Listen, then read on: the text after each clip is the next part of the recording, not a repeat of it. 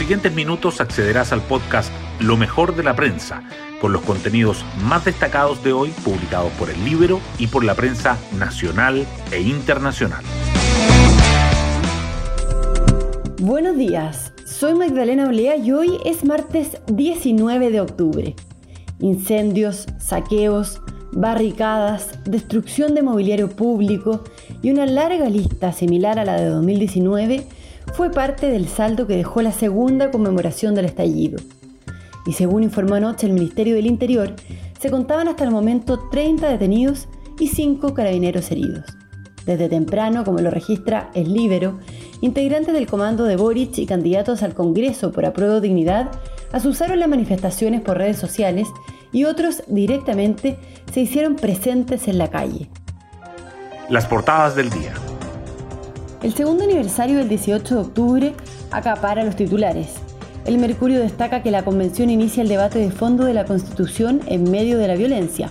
La tercera resalta las dos caras del segundo aniversario del estallido, marchas y hechos de violencia en zonas emblemáticas. El diario financiero también subraya que marchas e incidentes violentos marcan la fecha a lo largo del país. La pandemia de COVID-19 vuelve a sobresalir el Mercurio dice que la ocupación UCI por coronavirus retoma su tendencia al alza por primera vez en cuatro meses, mientras que la tercera agrega que proyectan 3.000 casos para inicios de noviembre. Los diarios también llevan en portada que la ministra Carla Rubilar asegura que no se han destinado recursos públicos a la campaña a diputado de su pareja. Otros temas destacados en el Libero son los dichos de Pepe Out tras la encuesta Academ. José Antonio Cast perfectamente puede ganar la presidencial, dice. Y al abogado de la inmobiliaria Bellavista tras el fallo del Tribunal Constitucional. Solicitaremos forzar la acusación a Jadwe dentro del plazo de 10 días, afirma. El Mercurio, por su parte, resalta la respuesta del presidente de la CPC, Juan Sutil, a los dichos de Nicolás Ibáñez. La tercera subraya que la encuesta CEP revela que aumenta la valoración del orden público y que se premie el esfuerzo individual y el diario financiero informa que crecen las consultas de los clientes para que los bancos respeten las condiciones financieras pactadas en los créditos hipotecarios. Temas del Libero. La periodista del Libero Diana Lozano nos cuenta sobre la vocera de Boric que desde la mañana del 18 de octubre avivó las protestas.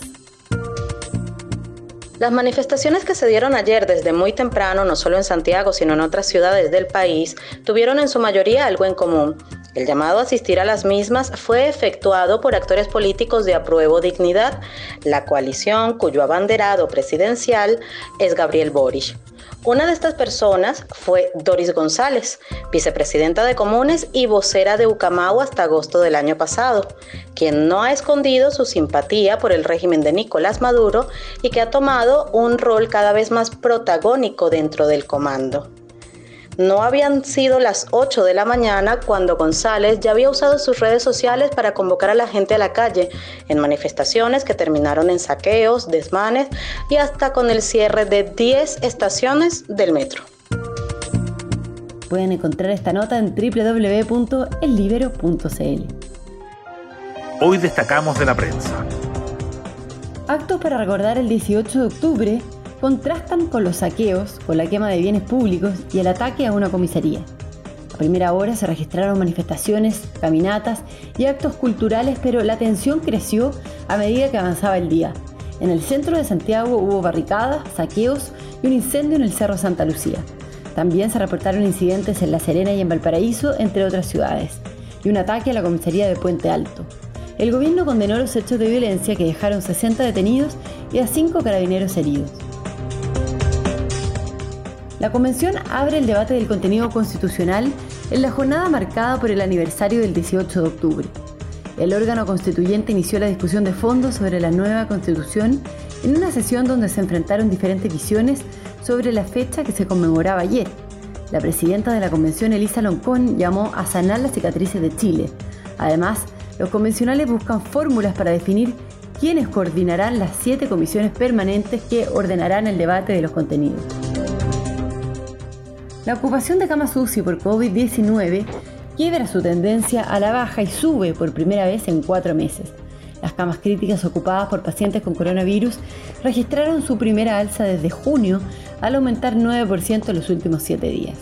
Aunque los casos de COVID-19 solo representan el 22% del total de cupos UCI, el incremento preocupa porque el virus está nuevamente en expansión en 14 regiones del país y los expertos proyectan que los contagios diarios podrían llegar hasta 3.000 a inicios de noviembre.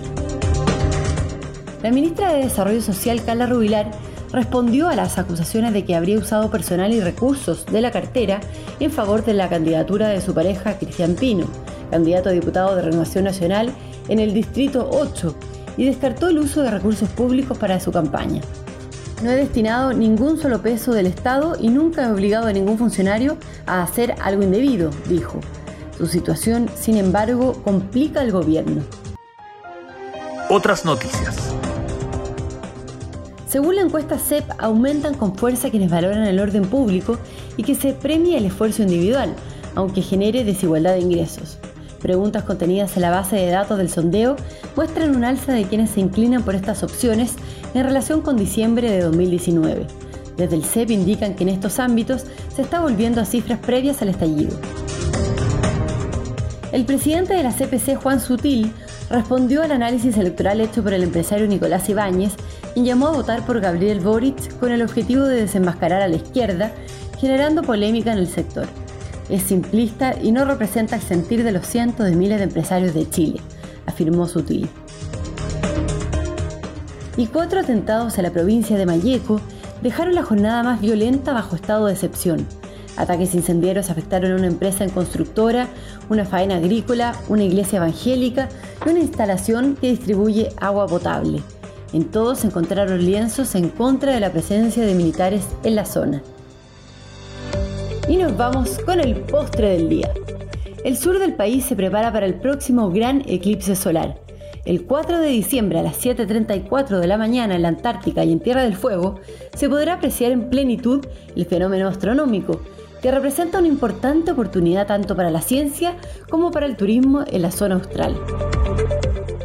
Bueno, yo me despido, espero que tengan un muy buen día martes y nos volvemos a encontrar mañana en un nuevo podcast, Lo mejor de la prensa.